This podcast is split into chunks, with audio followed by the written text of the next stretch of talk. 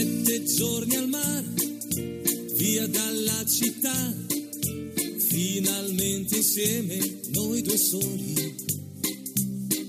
Sveglia accanto a te, poi dopo il caffè, passeggiate mano nella mano.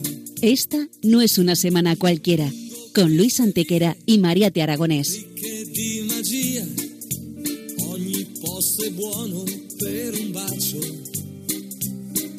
Hola a todos, bienvenidos una vez más al programa Esta no es una semana cualquiera en Radio María, con un servidor de ustedes Luis Antequera. y Mariate Aragonés.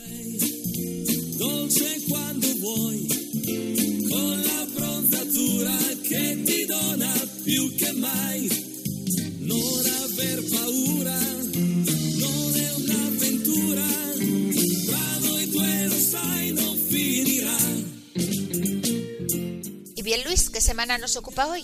Hoy, Mariate, le damos un repaso a algunos de los hechos históricos ocurridos entre un 4 y un 10 de agosto. Una semana que no es una semana cualquiera, siete días, sette giorni, como dice nuestra sintonía, en los que han pasado a lo largo de la historia cosas que ni se imaginan nuestros oyentes, porque la historia es así, mejor y más fantástica que la más increíble de las fantasías. Comencemos pues.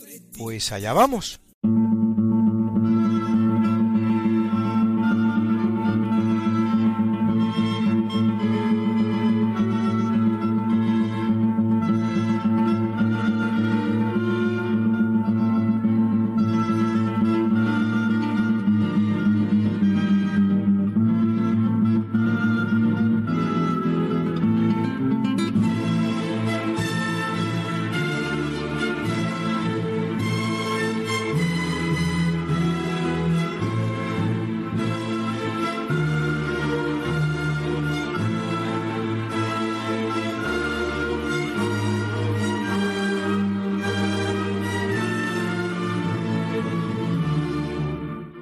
133 a.C., en España, las legiones romanas de Publio Escipión arrasan la ciudad celtibérica de Numancia tras un sitio de más de nueve meses. Muchos de sus habitantes preferirán suicidarse antes que caer bajo la dominación romana. En represalia, Escipión reduce la ciudad a cenizas y prohíbe su reconstrucción.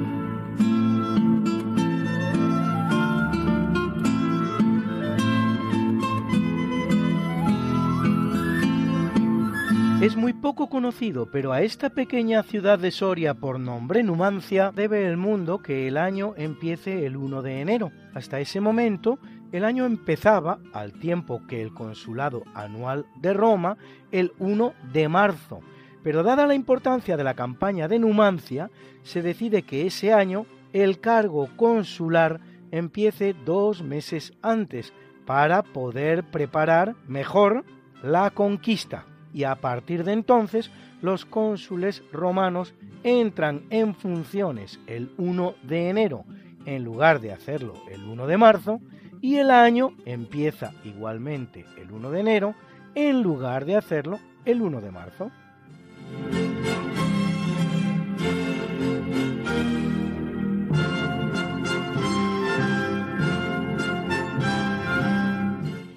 En 768 es coronado Esteban III, llamado cuarto en algunas cronologías. 94 Papa de la Iglesia Católica que lo es cuatro años, en una elección no poco polémica. Tras designarse como Papa la muerte de Paulo I, a un sacerdote romano por nombre Felipe que renuncia al día siguiente. E instalar a continuación en la silla de Pedro, el duque de Nepi, a su propio hermano, un laico que toma el nombre de Constantino II aunque será depuesto y considerado antipapa. De la orden benedictina, Esteban III convoca en 769 un concilio en Letrán, no considerado entre los 21 ecuménicos, en el que se ordena que el Papa sea elegido entre los cardenales y se condena la iconoclastia o destrucción de imágenes, confirmando así la devoción a las representaciones de vírgenes y santos. Esteban habrá de mantener un difícil equilibrio entre el imperio carolingio, en el que reinaba Carlomagno, y los lombardos de Desiderio.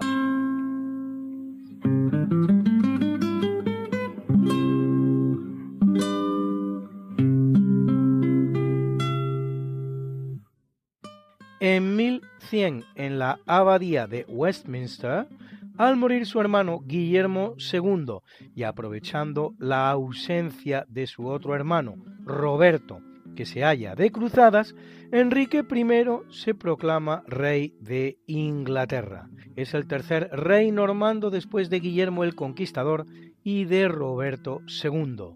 Solo un año después, Roberto retorna a Inglaterra para hacer valer sus derechos, pero la falta de apoyo de la nobleza le hace desistir de la idea. Por el Tratado de Alton, los hermanos se reparten sus posesiones para Enrique el reino de Inglaterra, para Roberto el ducado de Normandía en Francia.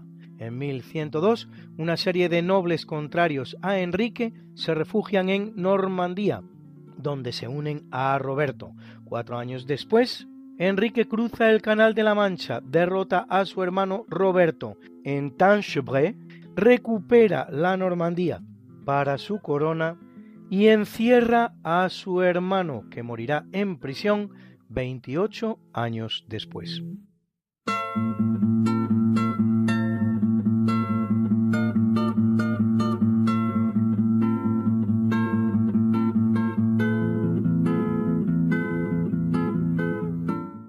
Es un día grande para la arquitectura mundial porque en 1173 se coloca la primera piedra de lo que será la Torre de Pisa, cuya construcción, realizada en tres etapas, abarcará dos siglos. Ya durante su erección se advierte que está inclinada, pero de hecho se continúa y hasta se intenta enderezar un poco su gradiente en el tramo final.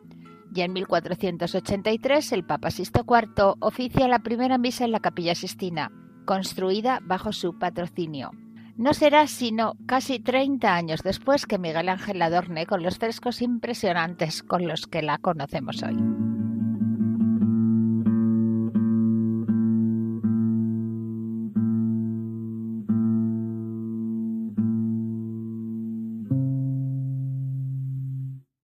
El capítulo siempre fecundo de la conquista, colonización y evangelización de América por los españoles, que va a permitir a los indígenas americanos el tránsito del neolítico al renacimiento en apenas dos generaciones, un tránsito que a los europeos había costado 7.000 enteros años, en 1496 Bartolomé Colón, hermano de Cristóbal Colón, funda la aldea de Santo Domingo, primera ciudad permanente de las casi mil creadas por los españoles en América, capital de la actual República Dominicana con más de 1.100.000 habitantes al día de hoy. En 1498, en el que es su tercer viaje a América, seis años después del inicial, primero en el que van mujeres, Colón pisa por fin tierra continental, cosa que hace en la península de Paria, en la actual Venezuela.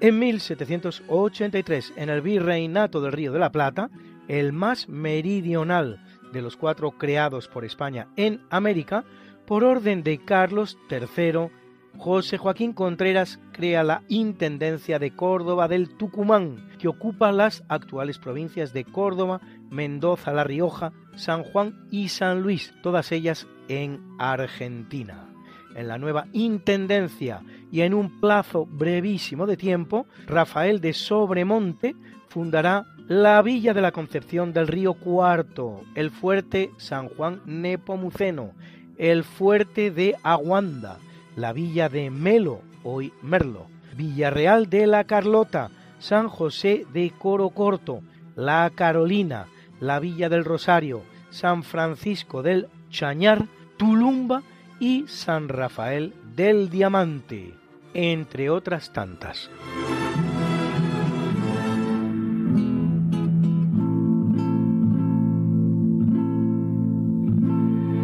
En 1704, durante la Guerra de Sucesión Española, los ingleses ocupan Gibraltar, que solo cuenta con una guarnición de 80 hombres.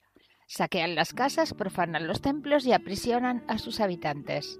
Los intentos españoles de recuperar la plaza han sido dos. En 1727, en una breve guerra sin otro objeto que recuperar Gibraltar, y en la Guerra de la Independencia de las Trece colonias norteamericanas, en 1783, ambas infructuosas. Lo curioso es que, contrariamente a lo que sostiene la historiografía oficial, Inglaterra no era aún sino una potencia de segunda, que al perder las trece colonias no tiene más posesión significativa que Nueva Escocia, en Canadá, y Jamaica y una serie de minúsculas islas en el Caribe, así como, precisamente, Gibraltar.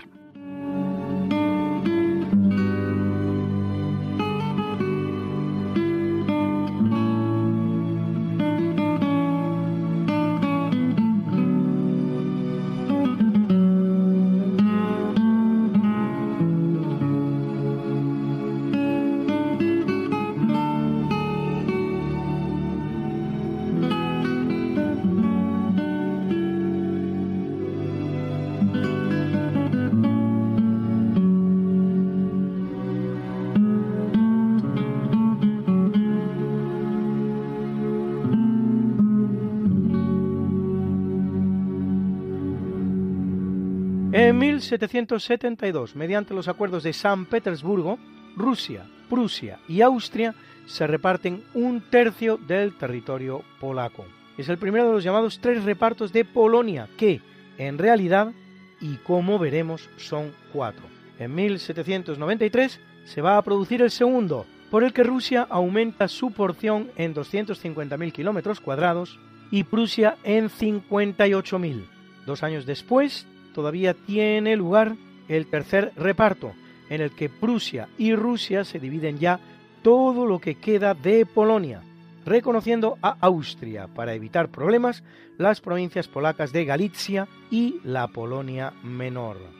Polonia desaparece como Estado independiente hasta 1807, cuando Napoleón, gracias sobre todo a las delicadas gestiones que sobre su ánimo realiza su bellísima amante polaca María Waleska constituye el llamado Gran Ducado de Varsovia, que vuelve a desaparecer en 1815 hasta la Constitución, un siglo después de la Segunda República Polaca en 1918.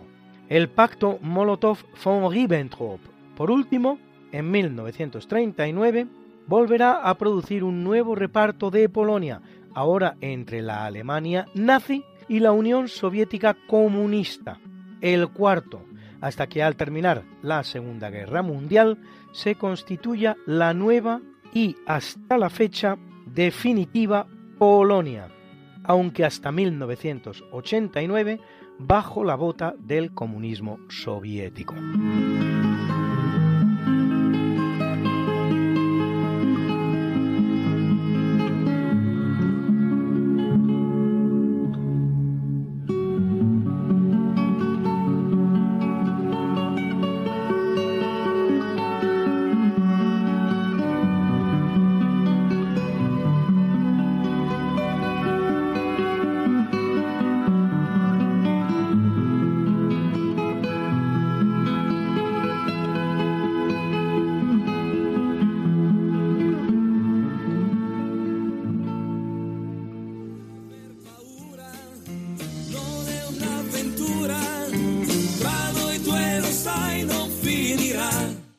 ¿Que no puedes escucharnos a estas horas terribles de la madrugada?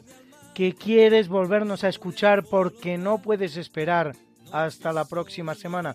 ¿Que te perdiste un programa y no te lo perdonas? ¿Que quieres mandarle el programa a un amigo tuyo al que sabes que le va a gustar? No te preocupes, todo tiene solución. ¿Conoces nuestro podcast? el tempo va, la noche scenderà. Introduce en la red Podcast Radio María Esta no es una semana cualquiera y entrarás en el mundo mágico de la historia, con todos los programas que hemos emitido hasta la fecha. Miles y miles de minutos de historia de la buena, contada con honestidad, con rigor, de manera escueta y entretenida.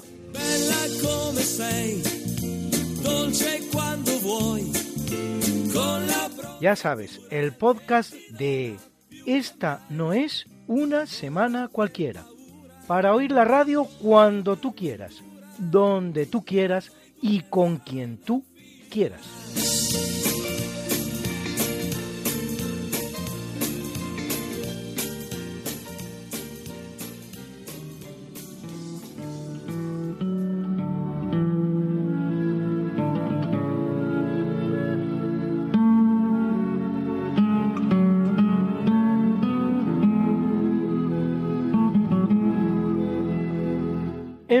1816 el verano en España apenas alcanza los 12, 12, ha oído usted bien, grados centígrados de máxima. La prensa lo llamará el año sin verano y con mayor o menor gravedad, en cada caso, afecta a todo el planeta. La causa, las cenizas producidas por el volcán Monte Tambora en Indonesia, que de hecho dejará por sí mismo 90.000 muertos e inunda la Tierra de dióxido de azufre que al oxidarse produce aerosoles de sulfato que tienen como consecuencia un gran enfriamiento. En pleno mes de junio cae en Nueva York una de las peores tormentas de nieve que haya sufrido nunca aquella ciudad. En Londres granizaba día tras día, provocando hasta 70.000 muertos.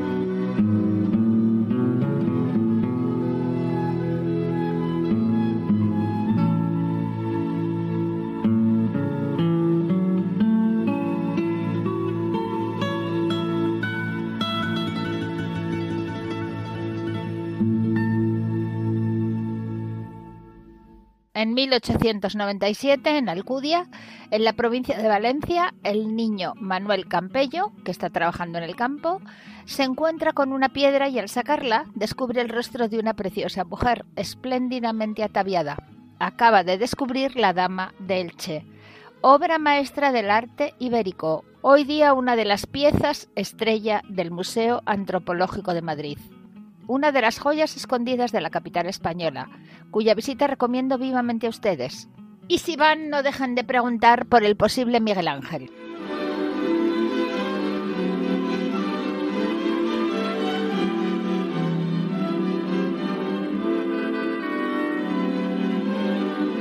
En 1903, el Congreso colombiano rechaza el Tratado para la Construcción del Canal de Panamá, negociado entre el ministro colombiano Tomás Herrán y el secretario de Estado estadounidense John Hay, conocido como Tratado Herrán-Hay. Craso error.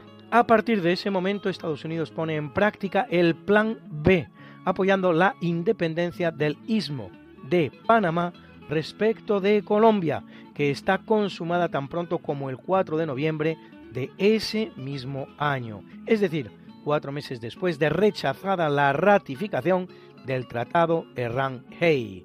Y solo dos semanas más tarde ya se firma el nuevo Tratado Hay-Bunau-Varilla. Como se ve, el secretario de Estado norteamericano sigue siendo el mismo para la construcción del canal. El 30 de marzo de 1922, el Congreso de Estados Unidos ratificaba el Tratado Thompson-Urrutia, por el que Estados Unidos indemnizaba a Colombia con 25 millones de dólares por los eventos de 1903.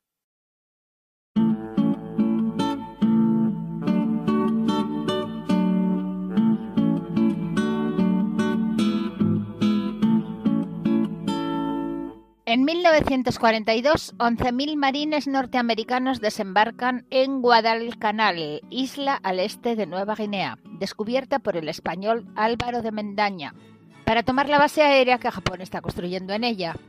Pero no consiguen desalojar por completo a los nipones, dando lugar a una de las batallas más cruentas e importantes de la Segunda Guerra Mundial.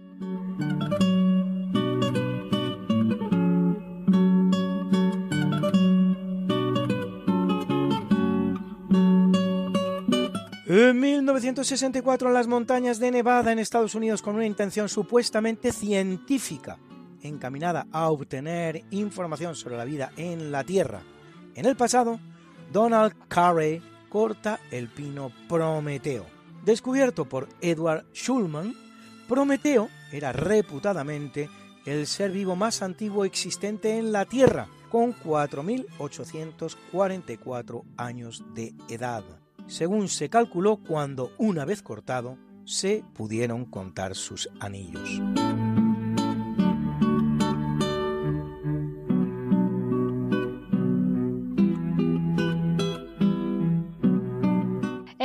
1965, tras formar parte de la Federación de Malasia desde que ésta consiguiera su independencia del Reino Unido en 1963, Singapur, un pequeño país de 697 kilómetros cuadrados, para que se hagan ustedes una idea, poco más o menos la superficie de la ciudad de Madrid, se independiza ahora de Malasia.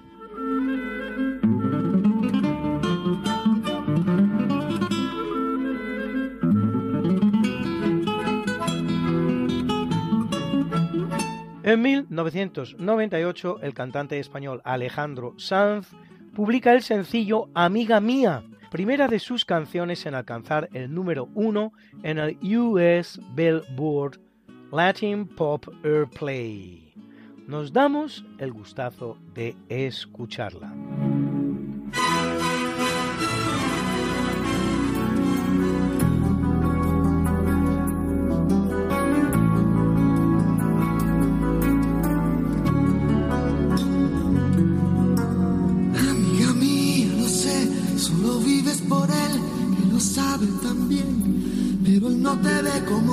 Suplicarle a mi boca que diga que me ha confesado entre copas, que es con tu piel con quien sueña de noche y que enloquece con cada botón que te desabrochas pensando en sus manos.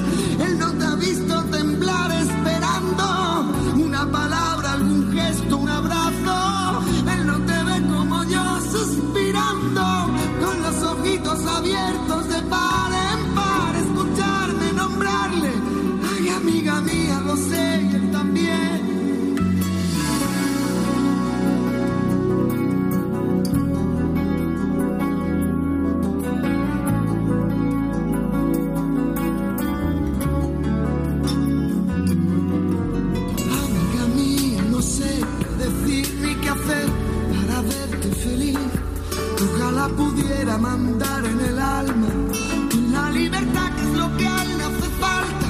Llenarte los bolsillos de guerras ganadas, de sueños e ilusiones renovadas. Yo quiero regalarte una poesía. Tú piensas que estoy dando las noticias. Amiga mía, ojalá algún día, escuchando mi canción, de pronto entiendas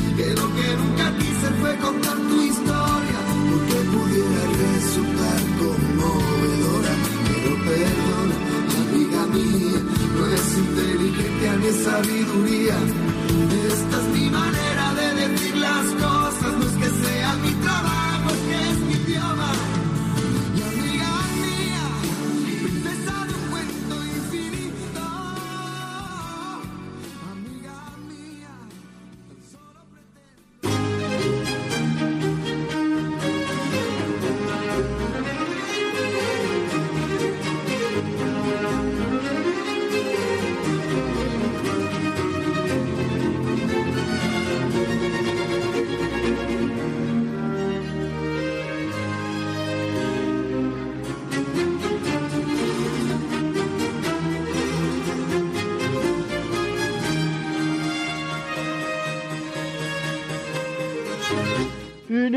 capítulo del natalicio en 1199, hijo de Alfonso IX de León y de doña Berenguela, reina titular de Castilla, viene al mundo Fernando III, rey de Castilla y de León, coronas que ya no volverán a separarse, y gran conquistador de las ciudades de Córdoba, Jaén y Sevilla, en una reconquista que adquiere con él un impulso inusitado, canonizado en 1671 por Clemente X, compartiendo dicha condición de santo con su primo, el rey francés Luis IX, hijo de doña Blanca de Castilla, hermana de su madre, doña Berenguela. Casa Fernando con Beatriz de Suabia, en quien terminarán recayendo los derechos al cetro imperial que tanto reclamará, sin éxito, su común hijo Alfonso X el Sabio. Implanta el castellano como lengua oficial de sus reinos en sustitución del latín. Manda levantar las catedrales de Burgos y de León y promueve la Universidad de Salamanca. Y durante su reinado, el arzobispo Rodrigo inicia las obras de la Catedral de Toledo.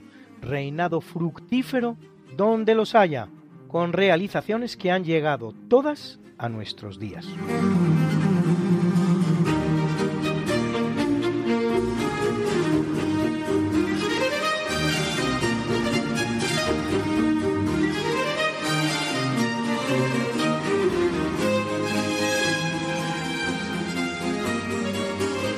Nace en 1521 en aristocrática familia genovesa Giovanni Battista Castaña, más conocido como Urbano VII, vicentésimo vigésimo octavo papa de la Iglesia Católica, que lo es durante apenas 13 días. El papado más corto de la historia. Participante en el Concilio de Trento, acompañante durante siete años del nuncio papal en España, ante Felipe II, el cardenal Buoncompagni, futuro Gregorio XIII e inquisidor general del Santo Oficio, antes de ser elegido papa, será muy estimado por su piedad y sabiduría. Hará una lista de los pobres de Roma para socorrerlos y ordena a los panaderos romanos hacer hogazas de pan más largas y más baratas, indemnizándoles de su bolsillo. Enemigo acérrimo del nepotismo, no nombra un solo familiar. A los pocos días de su elección cae enfermo, muriendo antes de ser coronado. Se halla enterrado en un magnífico panteón en la iglesia de Santa María sopra Minerva de Roma.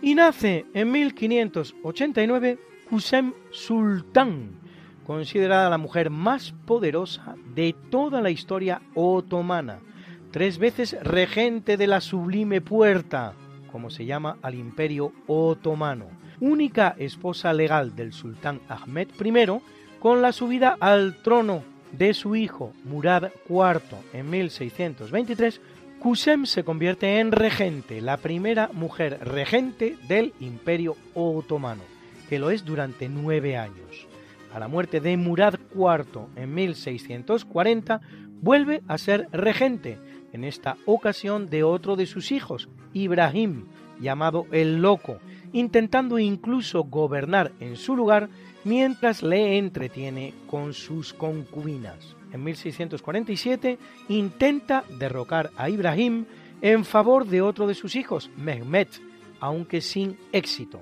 Cuando estalla un golpe de Estado contra Ibrahim en 1648, ella misma autoriza su ejecución y vuelve a ser regente, esta vez de su nieto Mehmed IV, hijo del ejecutado Ibrahim. Todo queda en casa, como se ve.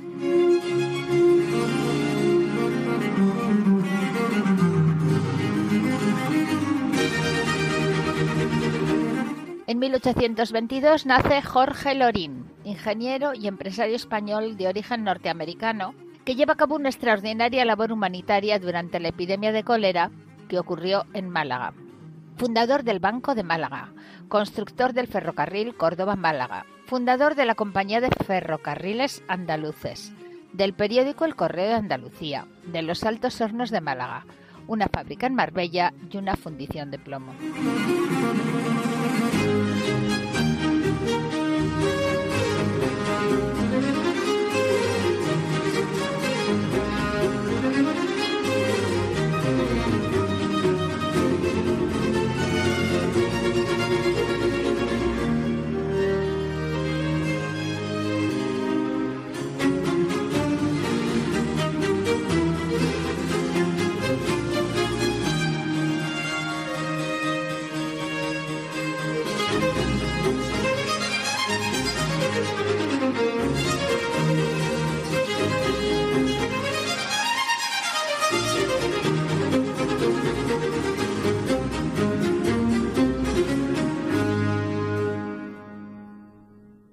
1856 nace el británico William Willett, al que se atribuye la idea de crear el horario de verano que hoy vemos implementado en todo el mundo, para el mejor aprovechamiento de las horas de luz. Si bien, curiosamente, antes de que en plena guerra mundial se implante en su país, cosa que ocurre el 21 de mayo de 1916, ya lo habrá hecho Alemania un mes antes.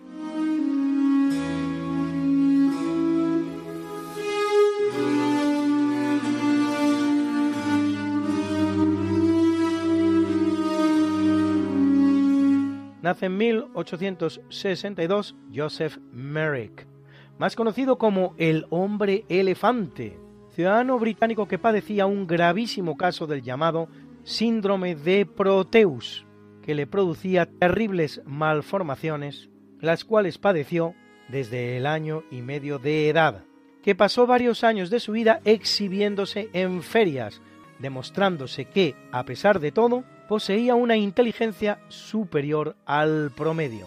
Amigo incluso de la reina Victoria, el cual morirá de asfixia mientras dormía a los 27 años de edad, tal vez precisamente debido a una mala postura combinada con su deformación. El nombre de elefante se puede deber a su extraña apariencia, pero también al hecho de que mientras su madre estaba embarazada, sufrió el ataque de uno de estos paquidermos.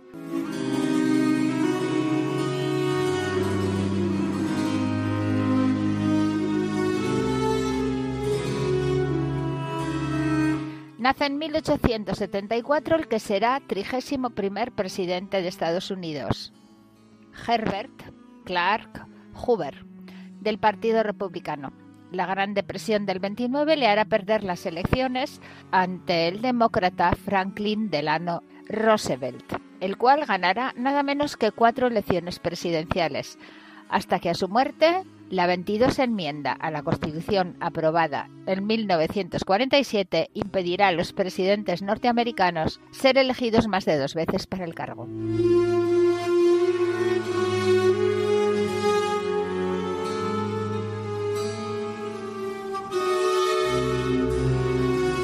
En el año 1915 nace Alfredo Gil, guitarrista, cantante y compositor mexicano, fundador del trío Los Panchos, junto con el también mexicano Chucho Navarro y el puertorriqueño Hernando Avilés, que tantos éxitos cosecharán en los 40 y a quienes escuchamos interpretar este maravilloso Piel Canela.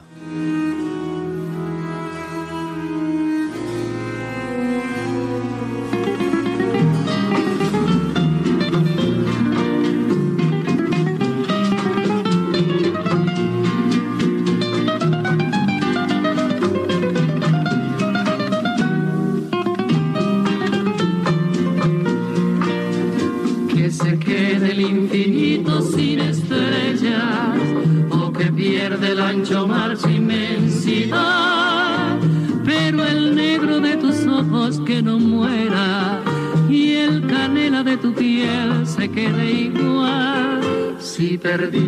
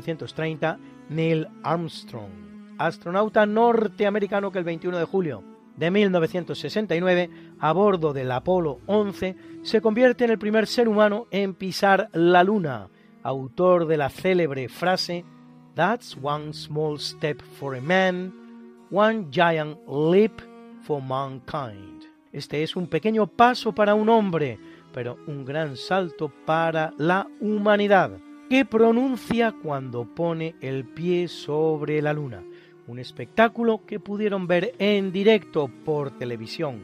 Entonces, 530 millones de personas.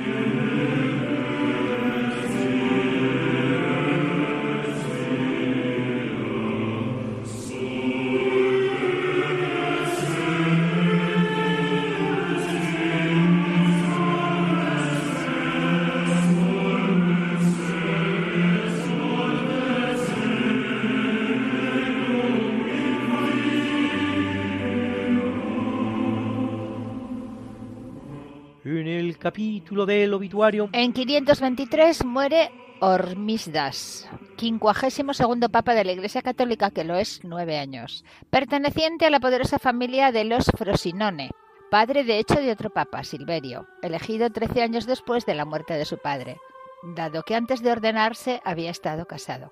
Hormisdas termina con dos cismas, el laurenciano y sobre todo el importantísimo cisma acaciano, que había separado a la iglesia de Constantinopla durante 37 años, cosa que hace mediante la llamada fórmula Hormisde y encarga al monje escita Dionisio el Exiguo calcular el año del nacimiento de Jesús, para con él establecer la era cristiana.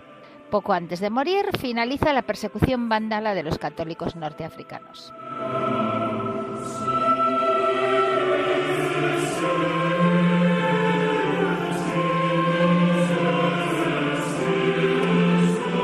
En 1221 muere Santo Domingo de Guzmán, una de las figuras más notables de la Edad Media, fundador de la Orden de Predicadores, más conocidos como dominicos, y de un monasterio de mujeres en Puy. Santo Domingo concentra su acción en combatir la herejía cátara, fundando para ello el Tribunal de la Inquisición, de malhadada fama y pérfida leyenda que no se corresponde para nada con un análisis riguroso de la realidad dentro de su contexto.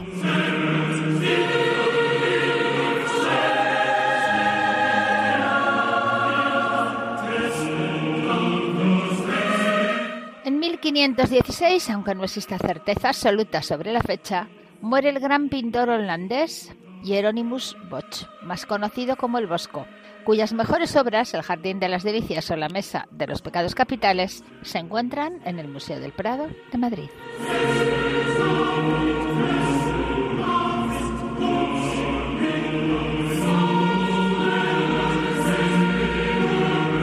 En 1940 muere Frederick Albert Cook, explorador y médico estadounidense cirujano en la expedición al Ártico de Robert Peary, en 1891 y también en la expedición antártica belga de Adrien de Gerlache de 1897.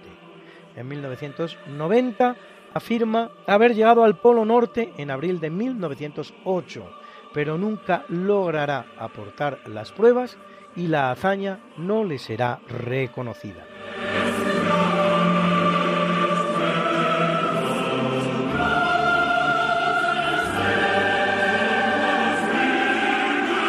Año 1942, En las cámaras de gas del campo nazi de exterminio de Auschwitz, como tantos cientos de miles de personas, en su mayoría judías, muere Edith Stein, religiosa carmelita alemana de origen judío convertida al catolicismo.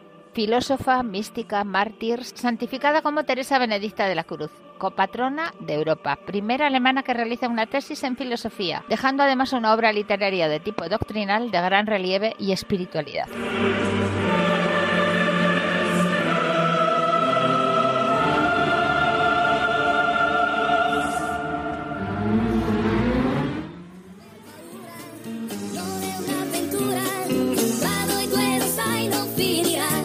Puedes escucharnos a estas horas terribles de la madrugada?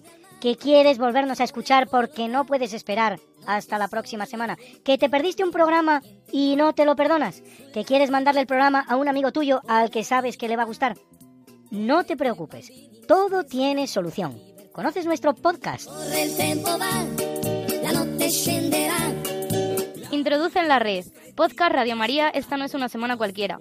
Y entrarás en el mundo mágico de la historia. Con todos los programas que hemos emitido hasta la fecha. Miles y miles de minutos de historia de la buena. Contada con honestidad, con rigor, de manera escueta y entretenida.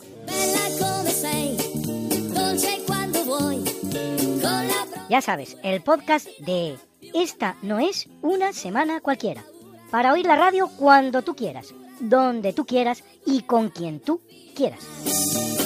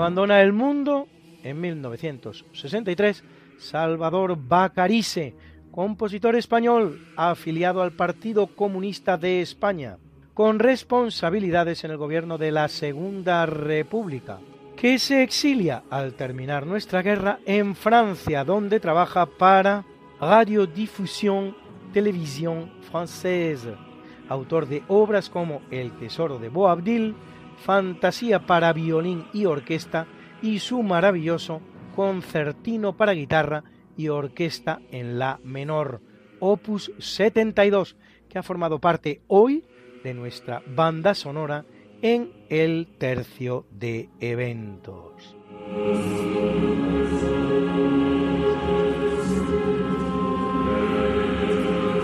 En 1985 se ahorca en su casa Paul Bregman, uno de los participantes en el bombardeo atómico sobre la ciudad japonesa de Nagasaki el 9 de agosto de 1945, que produciría 80.000 muertos.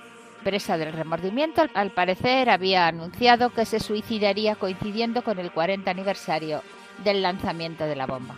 A diferencia de Bergman, Paul Tibbets, el piloto del Enola Gay que lanzara la primera bomba atómica en la historia de la humanidad, tres días antes sobre Hiroshima, siempre ha declarado no sentir ningún remordimiento ni haber perdido una sola noche de sueño por el asunto.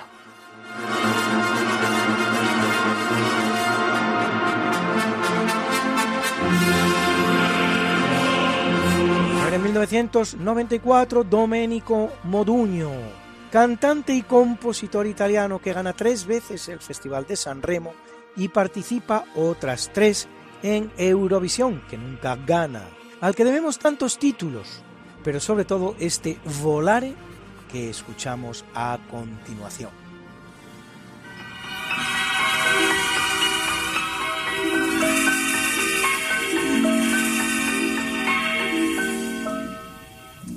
Penso che un sogno così non ritorni mai più. Mi dipingevo le mani e la faccia di blu. Poi d'improvviso venivo dal vento rapito e incominciavo a volare nel cielo infinito.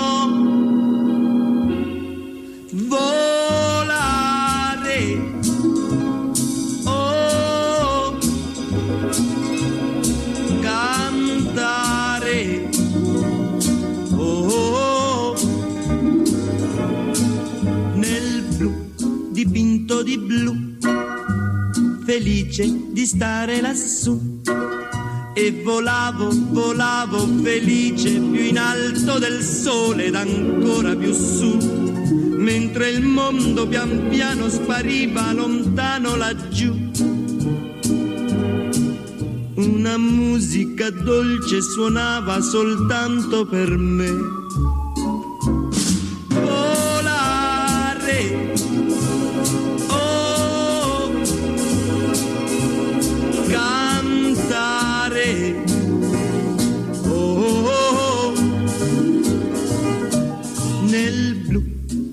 Dipinto di blu, felice di stare lassù. Ma tutti i sogni nell'alba svaniscono perché quando tramonta la luna li porta con sé. Ma io continuo a sognare negli occhi tuoi belli,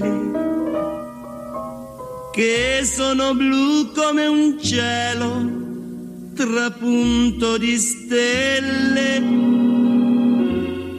Volare. Oh, cantare. Oh, nel blu degli occhi tuoi blu, felice di stare qua giù e continuo a volare felice più in alto del sole ed ancora più su, mentre il mondo pian piano scompare negli occhi tuoi blu. La tua voce è una musica dolce che suona per me.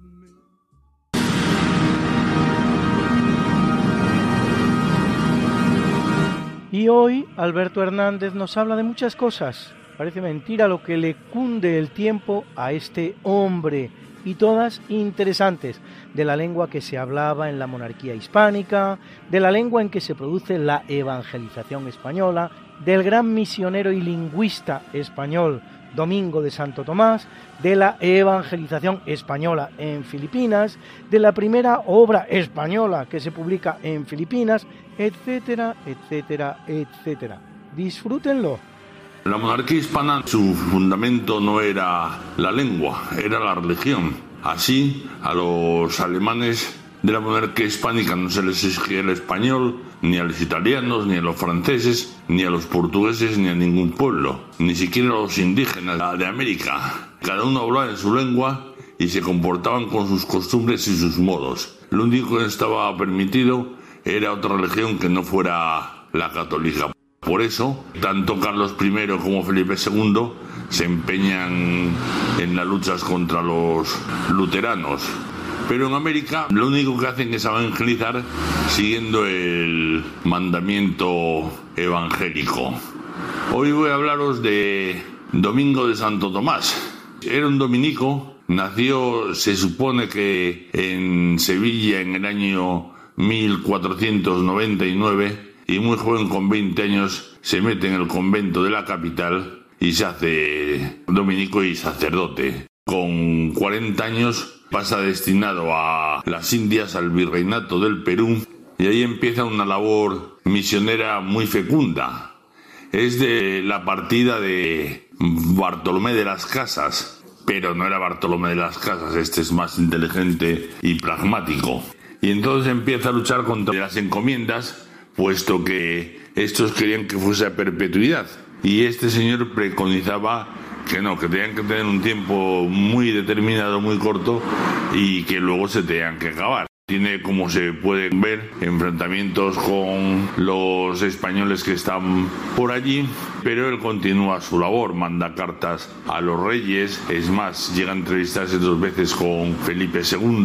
Y bueno, pues la cuestión es que este se da cuenta que la mejor forma de evangelizar a los indígenas es en su propia lengua. Entonces, él hace la primera gramática del quechua. Y bueno, llega un momento en que la iglesia del Virreinato del Perú se hablaba en quechua, no se hablaba en español, contrariamente a lo que nos pudiera parecer. También es de destacar que es el primer doctor de toda América puesto que se es el primer doctorse en la primera universidad americana, la del Perú. Más tarde es hecho obispo y aunque le intenta renunciar, pues la obediencia de vida lo obliga a aceptarlo y se va a Chiapas donde funda una catedral. Para terminar, diré que en Filipinas, que la conquista y evangelización empieza bastante años más tarde, Toda la evangelización se hace en idioma tagalo o parecidos y que como curiosidad en el año 1602 el primer volumen que sale de la imprenta de Manila es la gramática de la lengua tagala. Anteriormente también han publicado en España una gramática de la lengua china. Pues esto es todo y buenos días.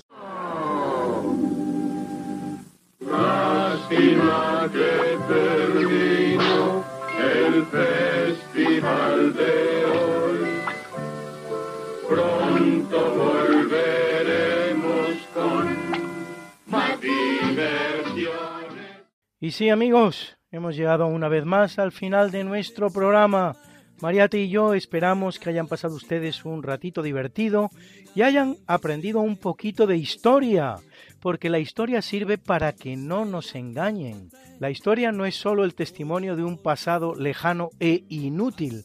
La historia configura el presente y el futuro, y en la medida en que la conozcamos, tendrán más dificultad en engañarnos y podremos construir mejor uno y otro, el presente y el futuro. Y nos ha acompañado como siempre mucha buena y variada música. En el tercio de los eventos el concertino para guitarra y orquesta en la menor opus 72 de ese gran compositor español que fue Salvador Bacarice. A la guitarra Manuel Cuedo era la Orquesta Sinfónica de Barcelona dirigida por Rafael Ferrer. En el natalicio hemos escuchado el concierto para cello número 3 en la mayor WQ 172 que debemos a ese gran compositor de la familia Bach que es Carl Philipp Emanuel Bach, también conocido como CPE Bach era el Bach Collegium Japan, dirigido por Hidemi Sutsuki.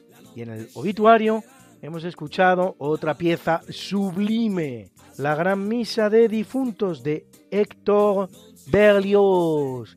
Era el coro de la radio WDR y la Orquesta Sinfónica de la WDR, junto al coro filarmónico checo de Bruno, bajo la batuta del director Yuka Pekka Saraste. Y hemos escuchado muchas bonitas canciones también, como siempre, para hacer nuestras pausas musicales. Hoy, amiga mía, compuesta e interpretada por ese gran compositor e intérprete español que es Alejandro Sanz. También la maravillosa canción inmortal Piel Canela del puertorriqueño Bobby Capó, interpretada por los Panchos, ¿quién sino los Panchos? Y la canción maravillosa Volare de Domenico Moduño, interpretada por el propio Domenico Moduño.